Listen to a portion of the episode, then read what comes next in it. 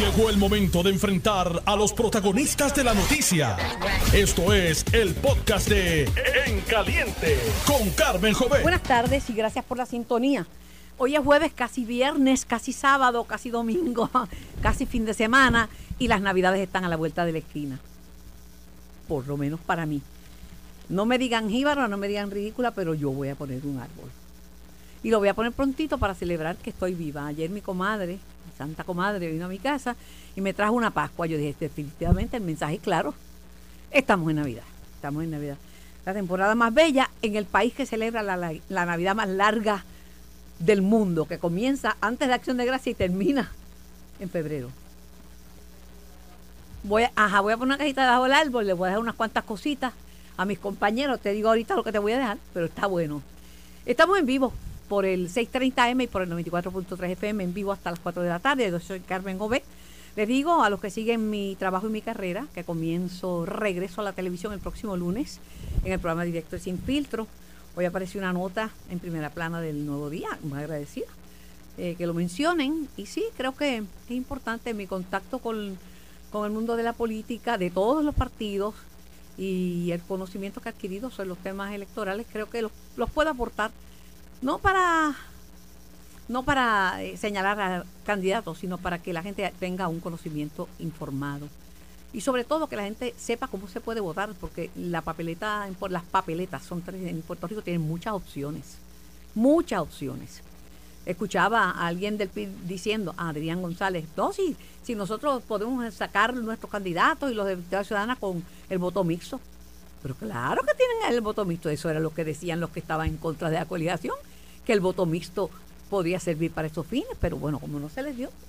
De todos modos, vamos a hablar un poquito de eso. Me acompaña en esta primera parte del programa el representante por el Partido Popular y presidente de la Comisión de Hacienda de la Cámara, Jesús Santa. Saludos, Jesús.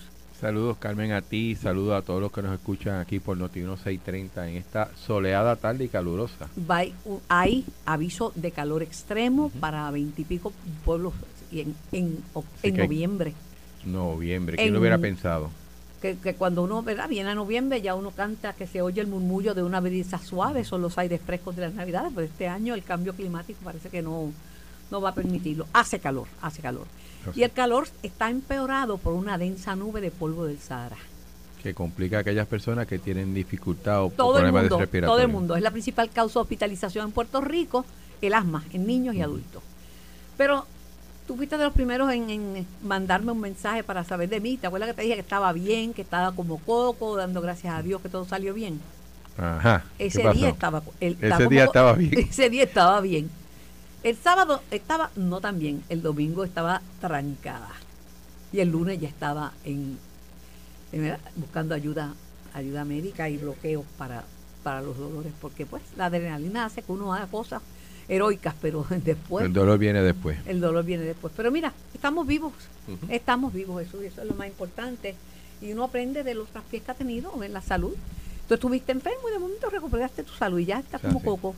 Cuestión de saber cómo manejarlo. Y de no Y estar co- cuidarse. Y, y no estar comiendo chocolates a la escondida que te vi. que te vi.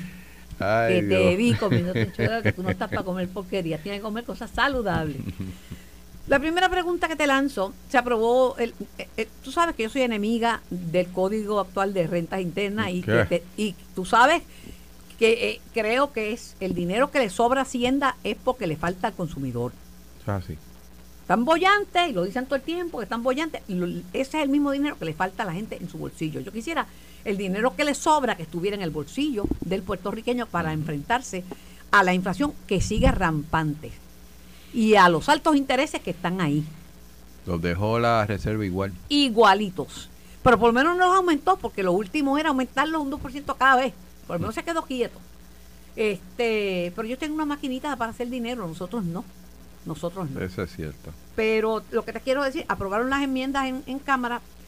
El eh, Zaragoza, que lo iba a tener ayer, pero ayer se le murió el, tele- el teléfono, no pude conseguirlo y llamamos, ya, se le murió, parece que es una avería que tiene Liberty o algo así. Sí, había habido algo de eso. Sí, algo, estaba sin teléfono, estaba sin teléfono y me lo pedí porque él es muy responsable y, y su relacionista pública Betsy también. Este, no lo pude tener porque se- no, no, no, no podía. Pero mm, Juan, yo quería entrevistarlo porque, aparte de que es el único candidato a la gobernación que hay hasta ahora del Partido Popular, eh, formalmente. Oficialmente. Sí, claro.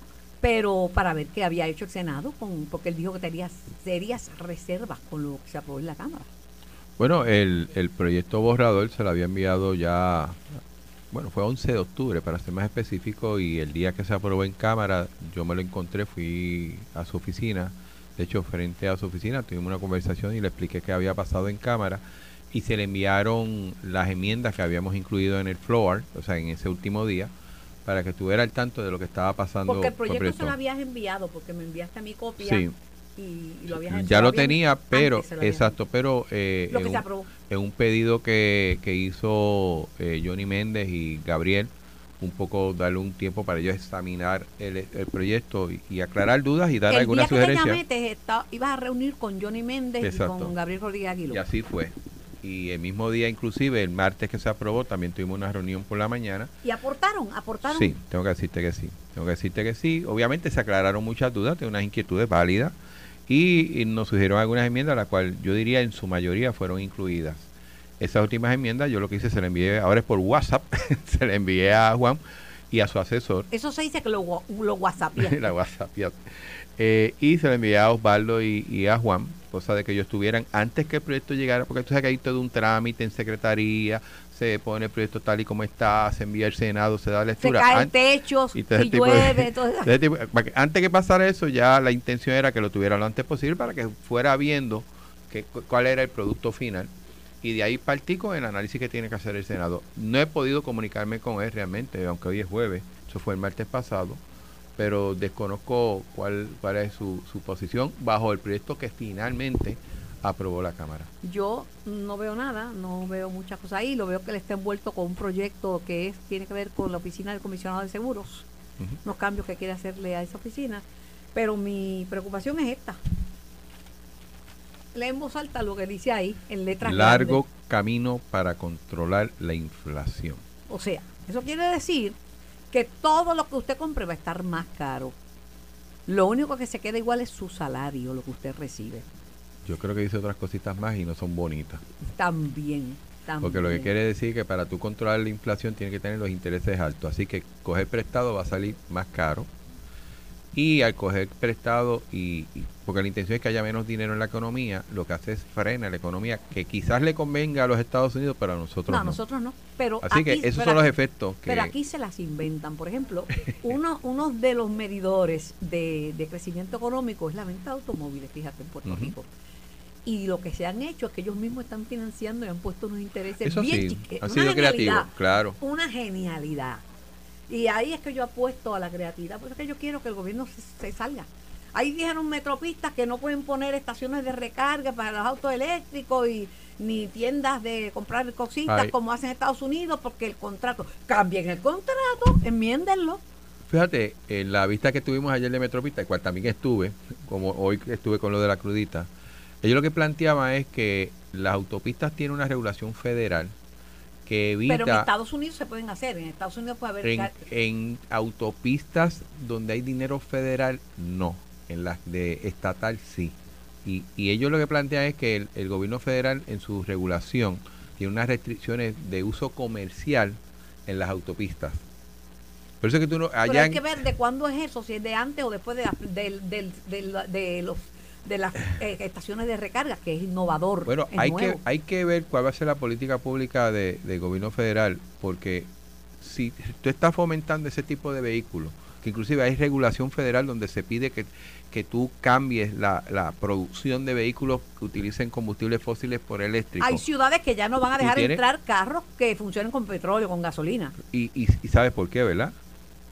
Porque más allá de que contaminan el ambiente, ese tipo de smog corroe los edificios y le hace mucho daño a aquellos edificios que son históricos, que tienen un material que son distintos a los que Ciudades están ahora. históricas fueron las primeras. En Londres, por ejemplo, ya lo prohibieron Que por los deberían ser en el viejo. San Juan. O sea, el viejo San Juan tiene 400 años. 450. Así que eh, eh, en ese sentido, eh, eh, yo creo que hay que ver qué se puede hacer a nivel Pues legislativo. mira, yo, yo te digo, hay algo que se puede hacer y voy a ver cómo yo le hago llegar ese mensajito hoy a la secretaria de Energía que está en Puerto Rico por sexta vez. O sea, no ha ido a ningún otro sitio más veces. De que está interesada en impulsar la energía renovable, no te quepa la menor duda. Se buscó un pinche porque se quejaron de que había estado en que no había, no- ella no había estado presente. En Puerto Rico ya llevaba cinco veces. Pues volvió una sexta. Parece que por eso de que Y tengo que decirte que aunque el viaje mío hace mes y medio o dos que fuimos a Washington era más enfocado en lo de snack, una de las reuniones con ella relacionado con el departamento que brega ella y otro con comercio, buscando agilizar los permisos, porque los permisos no solamente son de aquí, hay federales, para la renovación del, del país, especialmente en la, en la red eléctrica. pues O sea, es un tema que allá, de todos los dineros que yo creo que nos han dado para la recuperación de la isla, eh, uno que ellos están claros y yo creo que es correcto, que se tiene que mover más rápido es la, la eh, reestructuración del sistema eléctrico, porque sin eso no va a haber una, un no hay, aumento no, hay económico. no hay economía, no hay nada. Todo Y obviamente la, la, la, la administración Biden ha sido muy Proactiva, movida proactiva. para promover lo que son las energías eso te digo, renovables. eso es una- un mensaje, un, un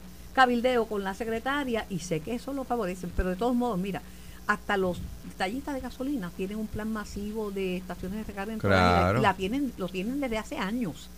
Porque las, las cosas hay que planificarlas, no cuando ya están aquí. de- Ellos sabían que eso venía. Y ahí un experto que también está en el negocio automotriz dice que Puerto Rico va a ser la jurisdicción con más automóviles eléctricos, Sí, más porque- que California. Sí, porque aquí las distancias, o sea, tú le puedes dar, digo, en teoría, tú le puedes dar la vuelta a la isla recargado el, el vehículo y no tienes la preocupación que te vas a quedar sin energía. Distinto a Estados Unidos, que si tú viajas Sí. de Nueva York a, a- y quieres bajar a Atlanta, pues tienes que estar pendiente dónde paro para recargar para, para poder Aunque seguir. el, el rendimiento es grande. Mi hijo va a ir y vuelta a Mayagüez Sí, y no tiene problema. no tiene problema. Y de vuelta a Mayagüez. Y recarga de noche. O sea, aquí, eh, si hay si hay alguna jurisdicción en Estados Unidos donde un carro eléctrico, una vez tenga la batería totalmente cargada, no te debe dejar a pie en ningún lado, por lo menos en un día de trabajo, aunque le dé la vuelta a la y isla. mucho más de un día aquí. de trabajo, muchacho. A mí que, que, que mi, mi paseo es de Notiuno aquí y de aquí a, y de aquí a, a IBC, que es la Ponce de León. No, pero es una alternativa. Además que el, lo- lo- lo- los puestos de recargo en- en- de familiares es una bobería. Eso es un 220. Eso es una instalación de un 220. Tú conectas allí. Yo tengo uno en casa. Tú tienes uno en tu casa y Juanjo, ¿viste que dice Y, que se oye, copió de mí? Que uno en su casa. Y me lo puso para estar claro. Y tengo ahí la factura, un perito electricista. Yo creo que no salió en 300 dólares. Eso. Como, como mucho, creo. Es un perito electricista. y fue porque tuvieron que, que romper una pared y, y o sea, un trabajo. Pero la gente no paga gasolina. claro. no paga Digo, gasolina. en ese caso es mi hijo. Sí, bueno, pero no paga gasolina. Pero eventualmente vamos a hacer todo. Claro. Eventualmente vamos a hacer todo. Esto lo que mira es que, mira, tú puedes pelear con el cambio, pero el cambio es lo único permanente que existe y todo cambia. ¿Quién te iba a decir que todo el mundo en Puerto Rico y en el mundo iba a tener un celular? celular. Cuando, Teléfonos de línea. que antes era una caja enorme, Yo la, pesaba. tuve, yo la tuve con una compañía que desapareció, se llamaba Cellular One. Y, pero yo, eh, yo me guiaba con esa caja, yo cargaba era un eso. maletín, literalmente. Pero no tenía quien llamar porque nadie tenía te- celulares más que yo. No, pero ¿qué te digo? Pues vamos a ver que la red hace falta hacerle justicia al contribuyente. Claro. Y no es que te lo estruje en la cara, pero te lo voy a estrujar en la cara hasta Trump bajó las tasas contributivas para individuos y corporaciones. Nosotros pagamos más que en Estados Unidos y somos una pequeña colonia en el Caribe, eh, más que un país eh, que es una potencia mundial. Fue parte de la intención de esta reforma, independientemente quién la sugirió, los cambios si fueron de Cámara o Senado, yo creo que hay de todo un poco aquí, yo creo que hemos aportado todo. Es eso, es tratar de comenzar un camino para ir quitándole un poco la Un- carga un a la gente. porque tampoco porque- era tan, tan No, la realidad es que no es, no tan caminito. grande, pero, pero es un es un camino a seguir, porque si no hacemos viable el país para vivir, se nos va a ir la gente. Todavía me debes el IBU. También pagamos el IBU más alto del continente, que eso está de madre. Me lo debes. También me, me dijiste, no te preocupes porque de la misma... Te, te voy a citar. sigo te voy a No. citar. Para que no me pongas insistiendo. esa carita de santito. No, pero es verdad. Mira, Carmen, de la misma manera que se pudo bajar el IBU a los, la- a los alimentos preparados. Claro, claro que se... eh, que ya Sí. eso están preparados. Y eso sucede, y eso sucedió estando la Junta aquí. Yo- Pues, y ese es mi claro. planteamiento. Ve que miren a ver qué se inventan creativos, Pues, hay, que ser, hay que ser puntual en qué cosas tú le, le reduces el IVU. Es la teoría mía. Porque ya se ha hecho. Inclusive Ángel Matos en este cuatrenio logramos bajar el IVU en una temporada, creo un fin de semana, las- eh, creo el fin de semana antes del comienzo de la temporada de huracanes. Que si usted compra eh, equipos para prepararse para esa temporada, están exentos de Sí, por pero- un tiempo. Pero, no, pero eso Pero es poco a poco. eh, Muy poco a poco. Yo, yo tengo el calendario finito ya, como dice mi hermana. Para después que yo me muera, no vengan a, a buscar una que forma contributiva. Oye, este salió temerario el alcalde Ponce.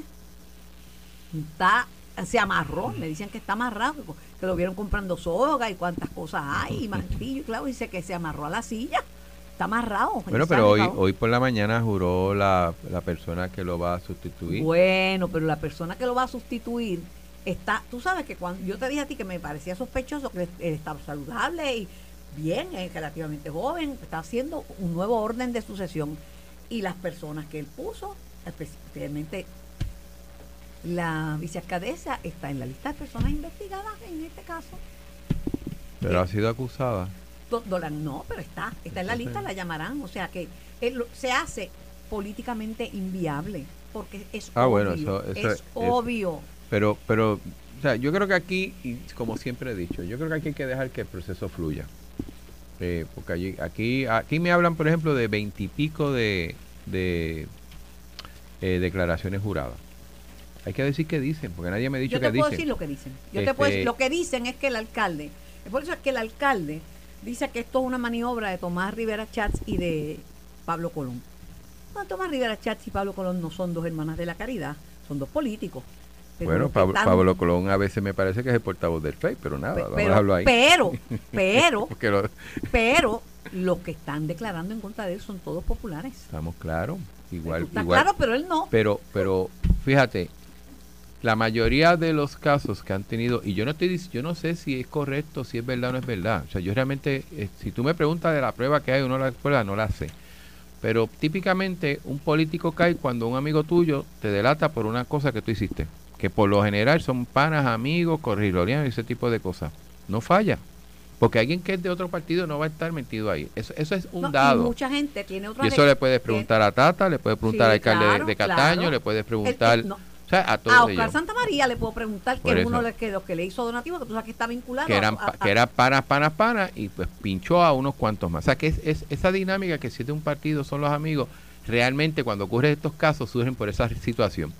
Eh, Bueno, en este caso que hubo algunos que dijeron, preferimos renunciar antes de pagarle al alcalde. Algunos que se olieron que eso no estaba bien y renunciaron a las posiciones ya habiendo sido nombrados. Por eso, o sea, pero vuelvo otra vez, hay veintipico de declaraciones juradas, yo no sé lo que dicen, ni, ni, ni tengo idea. Hay que esperar la vista preliminar y que allí se, se saque toda la prueba y se cuestione y no se cuestione y siga el proceso. La jueza, Si, la hizo, si lo hizo mal, pues lo hizo mal. la jueza, que, que él dice que todo esto es una componente. Claro que los políticos se benefician, pero la jueza que vio el caso, una jueza que fue nombrada por Alejandro García Padilla, Pero ¿y este, qué tiene que ver eso? Ah, no, porque aquí estaban diciendo que el problema era que la los fiscal. fiscales eran PNP. Mira, yo, yo, yo- Esto es una, eso es una eso- sanganería. No, no, no. o sea, eh, el hecho que uno, per- y, y lo digo yo ahora en mi faceta profesional, porque yo espero una vez termine mi función en la política, volver al, al ente privado. El hecho de que uno sea de un partido a otro no me debe de in- in- invalidar o No inhabilitar. sueñes mucho con eso, que tú tienes carrera política para los próximos 20 años, pero, pero, déjalo ahí. pero, pero no debe de in- inhabilitarme en hacer mi trabajo porque Claro sea de no. una ideología o haya tenido un partido. O sea, aquí no puede ser, ah, es buena fiscal o es mala fiscal porque eh, pertenece a un partido o inclusive que no pertenece a nadie. No, depende de sus cualidades, de su, de su preparación y de performance que haya tenido. O sea, tenemos que aprender a hacer eso. Y los jueces, pues entonces vamos a tener que buscar jueces de, de Islas Vírgenes No, o de Santo es- Domingo o Pues, de los pero Estados Unidos. En Estados Unidos también es- o los nombran republicanos o los nombran demócratas, Por pues son los dos partidos que se han alternado en el gobierno. En Puerto Rico o los nombró un gobernador popular o Yo, un yo gobernador creo que en este casi PNP. todas las jurisdicciones sucede eso. El Y bipartidismo voy de más Estados lejos, Unidos. y voy más lejos, porque dicen, no, pero hay jurisdicciones, estos partidos pequeños, hay jurisdicciones donde la gente elige el juez. Sí, pero quiero tirar un juez demócrata y un juez republicano, y los demócratas votan por de eso. es que es lo mismo. dichosa de paso, el Attorney General de Iowa, que es una posición electa, el Attorney General es una posición electa, es boricua, ¿Mm? Obrador, el hermano de Eric, que fue un del secretario de Recreación Labrador, ¿eh? Labrador, Labrador, Labrador. Eric Labrador, hermano que es el ¿Y qué era él? Había sido alcalde, había sido, había sido legislador. ¿Y de qué todo. partido? Republicano. Re- ¿Y eso le inhabilita? No, Ahora, fíjate, fue electo por la gente, pero estoy seguro que votaron los republicanos por él, pero eso le inhabilita. no. O sea, la gente quiere que aquí exista gente que no tenga ningún tipo de opinión de nada. Una pregunta No personal. existe, no existe, no existe, existe, no. alguien imparcial. Tú tienes un pensamiento y hay que respetarlo. Lo que pasa es que profesionalmente, cuando a ti te toca hacer algo, tienes que hacerlo quitándote las gringolas ideológicas y tomando Pero decisión. mi opinión, ¿verdad? Después que los jueces se sientan en la banca, la mayoría resuelven con forma de derecho porque no quieren que los revoquen. Eso es así. Y no van a tener un récord todo dañado para que no lo vayan a renominar. Y fuera del Supremo, que son jueces que están por un término de tiempo, muchos entienden que eventualmente van a caer en la, en la empresa privada, en la vida privada, y necesitan tener un buen récord de juez para poder eventualmente poder sustituir en su práctica privada. Dicho sea de paso, a- me desvié a la parte de las estaciones de recargo, pero lo cierto es que en los en, en los en las estaciones de Metropista van a poner placas solares para que siempre tengan luz. De hecho, él nos dijeron en esa que vista que la, eh, eh, la esperanza es tenerlas en todas. Eh, ahora mismo ellos creo que generan el 30 o el 40% del total de la energía que utilizan por placas solares, porque la tienen full o completa en, en la estación de Buchanan, que es la más grande. Pero ellos quieren hacer eso en las demás estaciones, aunque ellos han reducido las estaciones, y un poco abaratan la operación, el costo Totalmente. garantiza que todo el tiempo tengan energía y obviamente siguen la política pública del país que es promover utilizar ese tipo de energía. Entienden que a nivel de los focos es un poquito más crítico porque ellos te- necesitan cumplir con una, aunque tú puedes tener focos solares, pero si hay una situación donde no tienes ese acceso, este, quizás no cargue como tú tienes que cargar y obviamente hay unas cuestiones de seguridad, hay unos códigos de seguridad de alumbrado y ese tipo de cosas que sería el último paso que ellos harían si cambiaran la luminaria por... por Que ya hay, por- que ya hay una el para que el costo es pasa- grande. lo que pasa es que hay, que dejar claro de que este tipo de autopistas que, sus- que, que tiene financiamiento estatal, que son préstamos, y tiene federal, Ujú. pagos federales, necesita cumplir con unos requisitos Pero- de seguridad. Pero eso, va, pero eso va a ser reexaminado, te lo digo, porque hay cosas que eran antes de que Claro. llegara la tecnología solar. Tengo un segundo, y a lo mejor no, no me vas a contestar, pero te voy a hacer la pregunta. ¿Cuándo vas a radicar? ¿Y para qué? La segunda es más fácil. Yo voy a radicar para ser representante por el Distrito 31 de Caguas y Gurabo. Eh, No posiblemente te lo puedo hagamos en dar el noviembre. voto, ¿verdad? Eh, solamente la gente que reside en, en, en Gurabo y en la parte norte de Caguas. Ah, pues no. Si pudiera darte voto, te lo daba. Pero si consigues a alguien de por ahí, No, pero si pudiera votar, votar, porque a mí me gusta la gente seria y la gente que vea con los temas económicos y la gente que se junta con los demás y la gente que busca opiniones, ¿sabes? Como mira lo que me dijiste, que las sugerencias que te dieron Johnny y, y Gabriel que fueron buenas. Pues, muchas de ellas fueron buenas, ¿verdad? Por eso es que... y aclaramos dudas, Mira, ajustamos la lenguaje. pues, tiraera me gustaba con- Pero ese- con- pero- cuando estaba Tego Calderón, pero ya Tego no suena tanto, pero llamando más Pero tiraera. ese es el proceso legislativo. El proceso legislativo es de discusión, pero no es discutir era. por discutir. Era, ya lo andaban. Es, es discutir para lograr ¿Y un punto medio. radica? Porque dice que la Debe ser ma- ahora, debe ser en, ahora en noviembre. Sí, no hay la- prisa. Para mediados de mes, el grueso de las radicaciones. Sí, eso típicamente es así, porque uno tiene que buscar las planillas, No, lo- 10 no copias. esperes para Navidad. No, no, no, no, no, tiene que ser en noviembre. Está bien. Pero vas por ese distrito. Sí, Hay un rumor grande. no. Sí.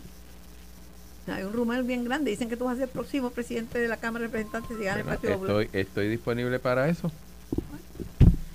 Lo escucharon en Noti 1630 en Caliente con Carmen Jovet. Voy a la pausa. Estás escuchando el podcast de En Caliente con Carmen Jovet de Noti1630.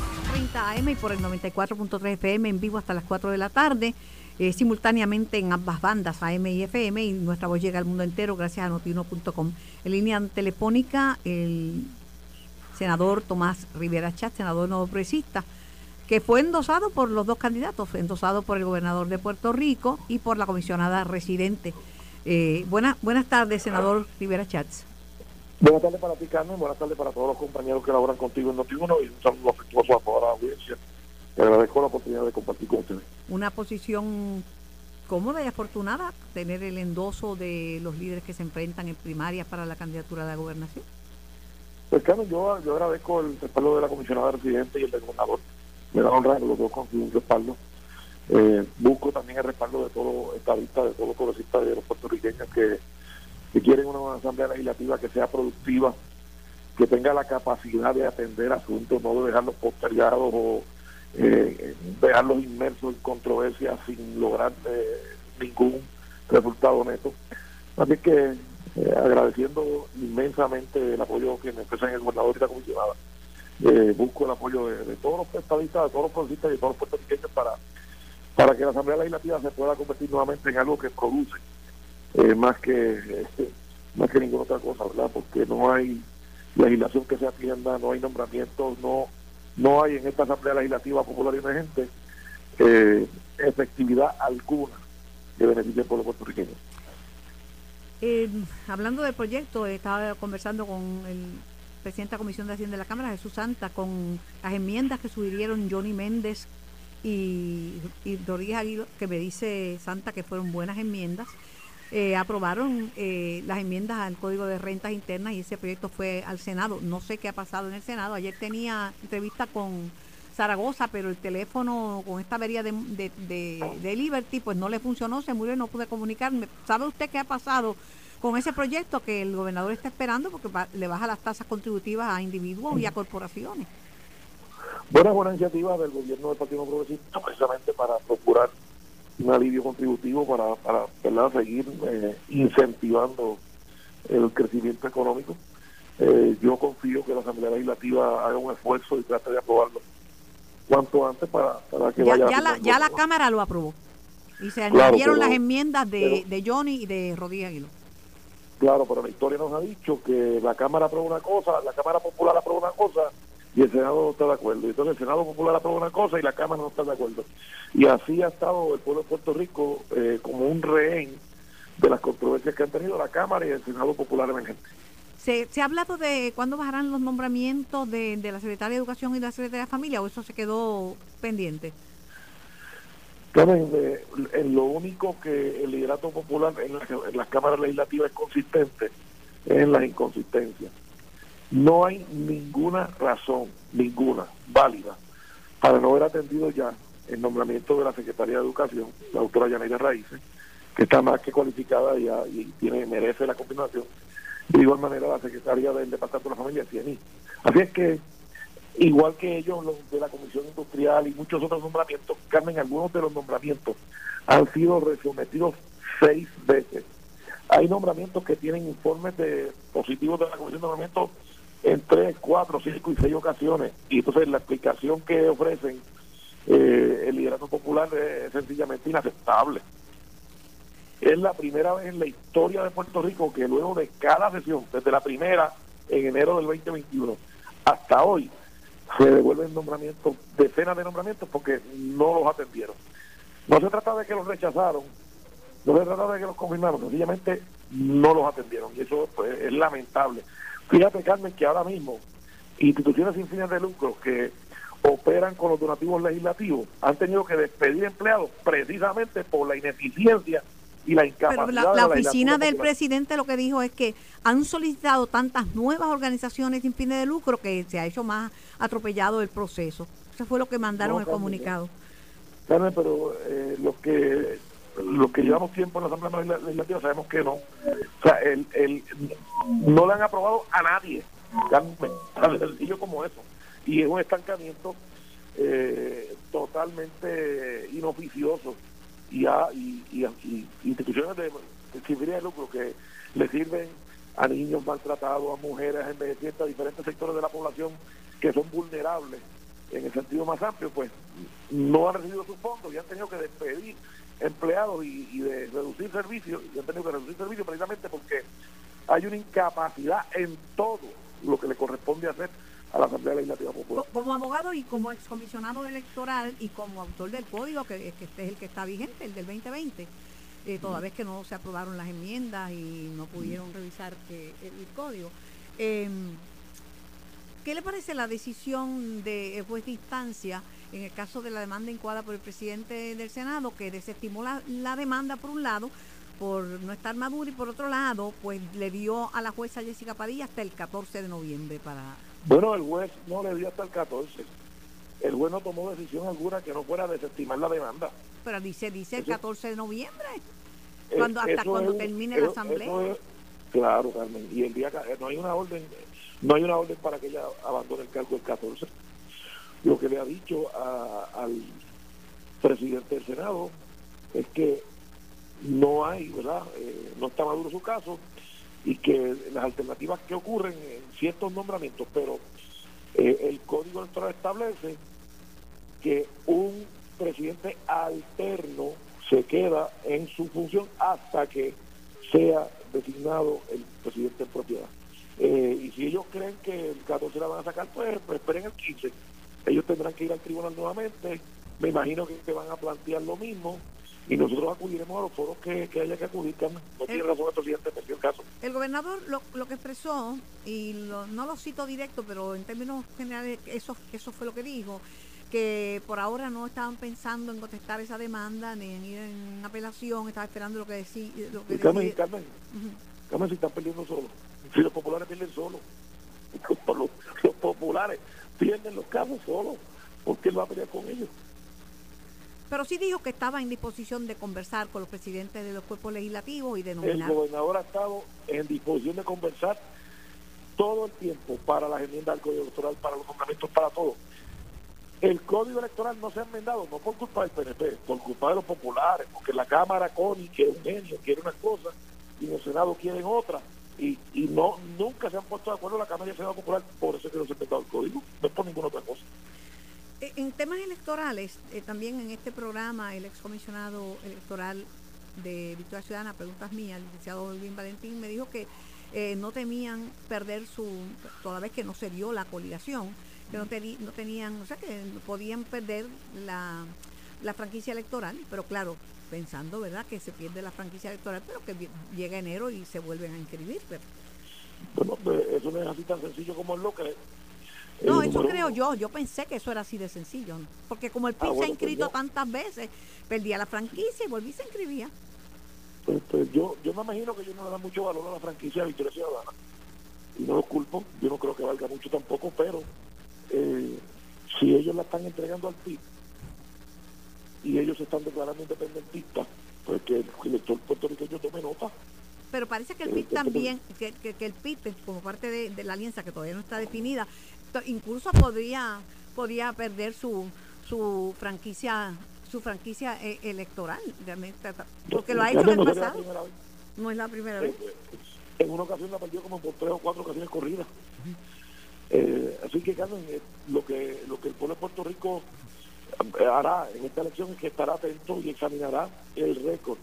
Los partidos emergentes que estuvieron planteando que venían a hacer cosas diferentes, que venían a aportar, el pueblo de Puerto Rico podrá examinar. Eh, ya llevamos tres años y podrán examinar cuál ha sido la aportación de Proyecto de Unidad, de Victoria Ciudadana, del Partido Independentista, eh, a ver si han hecho alguna aportación y del popular ni hablemos porque ellos no se pueden poner ni, de acuerdo ni entre ellos mismos. ¿Podrían tener representación en la Comisión Estatal de Elecciones si pierden la franquicia electoral? No, si tienen la franquicia no, No. no tienen derecho. ¿no? Pero si se inscriben, entonces podrían solicitar este, que se les incluya un comisión electoral si logran la De- inscripción. eh, claro que sí, en unos términos, en unos términos que establece la ley, eh, que no son inmediatos, pero de nuevo, Carmen, mira, eh, se están declarando independentistas los de Victoria Ciudadana, un partido que sacó sobre 12% del voto íntegro y le está entregando a uno que sacó 6% del voto íntegro su franquicia. Pero eso no es final, lo van a llevar a votación. Porque no todos están de acuerdo con eso. Valentín dice que Valentín sostuvo en este programa eso, que, ten- el- que ellos habían sacado muchísimos votos y que el performance de ellos había sido muy bueno y que pues él entendía que si no Carmen. se dio la coligación, pues que Carmen, pues entonces parece que los únicos, no, no son los únicos los populares los que tienen problemas internos.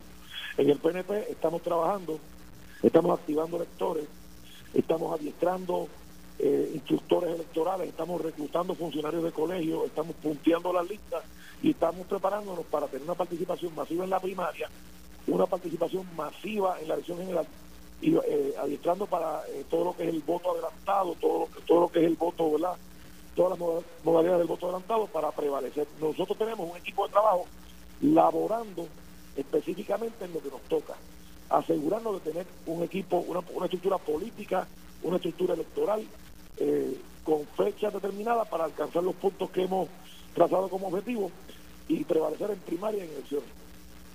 La exdelegada congresional Isabel Torres dice que no logró acuerdos con Proyecto de Dignidad, pero que no descarta Es raro. que no descarta correr de forma independiente. Ella sacó muchos votos cuando se postuló para delegada congresional. Carmen, pues, el Partido Proyecto Unidad, que se fundó y planteaba que era un proyecto de causas, se convirtió en un partido de protagonismo. El doctor César Vázquez eh, ha estado eh, proyectando que es él quien reparte la, la- las posiciones. Eh, él se atrevió a decir que la persona que más votos sacó en la pasada elección, la licenciada Nora que no tiene carácter, no está capacitada y sacó más votos que él, más, votos que Rodríguez Bebe y más votos que la representante Bulgo. Y han querido menospreciar. Él ha estado constantemente menospreciando a la mujer. Y pues, si el partido, si ese partido de Proyecto de abandonó las causas para entonces entrar en los protagonismos, en los, en los personalismos y olvidarse las causas, bueno, pues entonces el pueblo cristiano puede evaluarlo. Además, Carmen, de que Proyecto de Unidad volvió a aspirar a ser minoría y están ubicando en la indefensión a cientos de miles de cristianos porque Proyecto de Unidad no tendrá votos para defender nada en la legislatura, ni para aprobar ni para rechazar leyes ni nombramientos.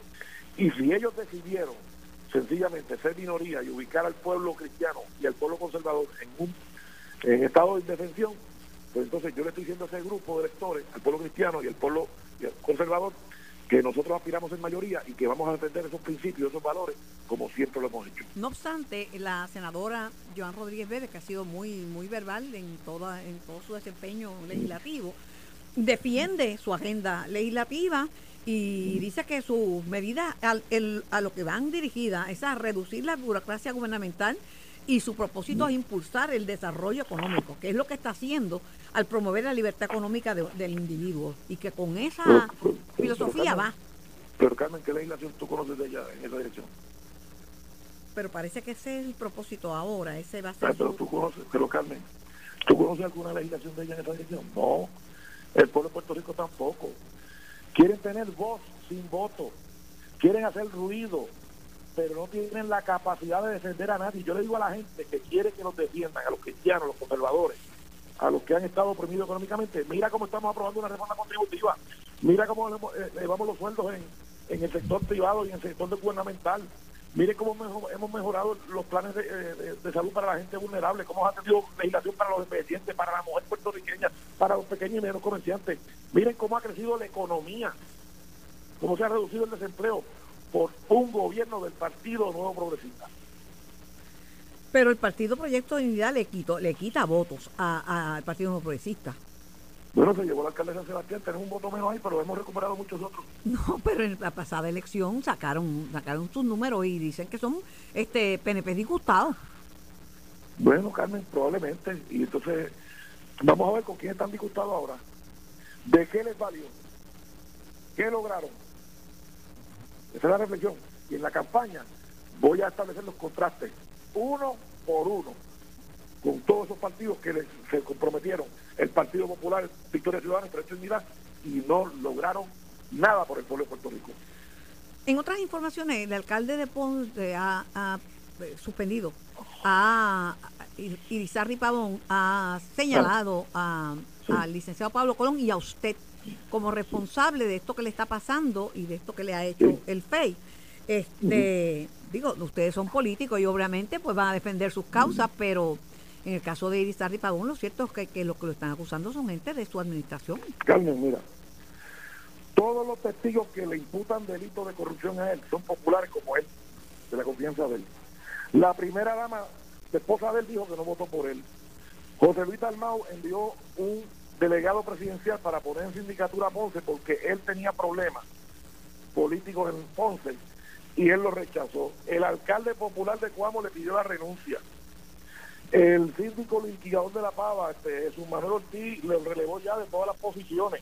La jueza que determinó causa fue nombrada por Alejandro García Padilla y confirmada por un Senado popular. Esa gente son populares igual que él. Yo no tengo nada que ver con eso. Eh, ve, hay preocupación por la sucesora de Irizarry Pavón porque alegadamente... Imagínate con tanto corrupto en ese municipio popular. Bueno, lo que Claro dicen hay que ella también estuvo involucrada en ese esquema, al igual sí, que Oscar Carmen Santa. María. Carmen, te fijas, lo que te digo, tanto corrupto popular que hay ahí, pues cualquiera te Pues, ¿verdad? Pero Oscar, Oscar Santa María está vinculado a los corruptos del PNP Le también, en Cataño y en otros... Pero Pero nosotros le metimos mano. Ah, bueno, pero pues nosotros también. le metimos mano y lo sacamos enseguida. Nosotros no hicimos el aguaje de los populares y le tenemos una solución a Ponce, Pablo Colón, que va a ser el próximo alcalde. Vamos a ver, porque todavía me falta mucho. Y Así va a ser. Así va a ser. Falte mucho, falte poco. Pablo Colón va a ser el alcalde de Ponce. usted no es de, de los de, de los de, de los de Romero Barceló que en paz descanse, que decía que uno siempre tiene que correr asustado. Nosotros trabajamos, Carmen, y vamos casa por casa. Hoy mi partido está adiestrando instructores electorales, reclutando funcionarios, activando electores, haciendo trabajo político, electoral, teniendo los candidatos en la calle. Y es trabajando que se gana, es trabajando y lo estamos haciendo. En una última nota, eh, por sexta vez está en Puerto Rico la secretaria de Energía Federal como parte de eh, la iniciativa de Jennifer Granholm de que Puerto Rico se asegure de que los componentes del sistema eléctrico están cumpliendo con su parte de la reconstrucción y que se pueda cumplir con lo que aprobó el Senado que usted presidió, que es el marco regulatorio, y es que Puerto Rico eh, se inserte en la energía renovable. De hecho, para el 2025 se supone que un 40% de personas tengan ya energía renovable. Seis veces ha estado aquí la secretaria de Energía Federal, que se ha buscado un, pinche allá en Estados Unidos, porque hay estados que ella no los ha visitado, pero ha demostrado un interés muy Pero eso habla especial. bien, eso, eso habla bien del gobernador de Puerto Rico que ha estado en comunicación con Casablanca para precisamente mover y lograr que las cosas pasen. Sin lugar a dudas, que Luis ha sido influyente en el Partido Demócrata, el presidente Biden vino a Puerto Rico, se expulsó con Puerto Rico por indicaciones y instrucciones y ese es el resultado. Ese es el resultado. Para los que dicen que no ven la obra, ahí está, la secretaria de Energía está visitando Puerto Rico por sexta vez y estamos poniendo todo el empeño para que los proyectos se construyan conforme a las regulaciones y de manera adecuada, al nivel que merece el pueblo puertorriqueño. Pero los dos republicanos que más números tienen en las encuestas, el expresidente Trump y DeSantis, aunque está lejos de Trump, han dicho que la estadidad es una quimera, que no viene la estadidad para Puerto Rico, porque sería añadirle eh, un otro grupo de demócratas al, país y se han expresado en contra de la estadidad. Es un issue allá. Bueno, Trump tiene sus propios problemas en estos tribunales, así que él tiene sus propios problemas, yo creo que debe enfocarse en eso. Eh, ha, ha- ha favorecido la estadidad. En el 2016 Trump favoreció la estadidad. Pero se retractaron, se retractaron. Claro, de por- Santi claro, Islas los Vírgenes que, por- se- que por- sería otro claro, estado Carmen, demócrata.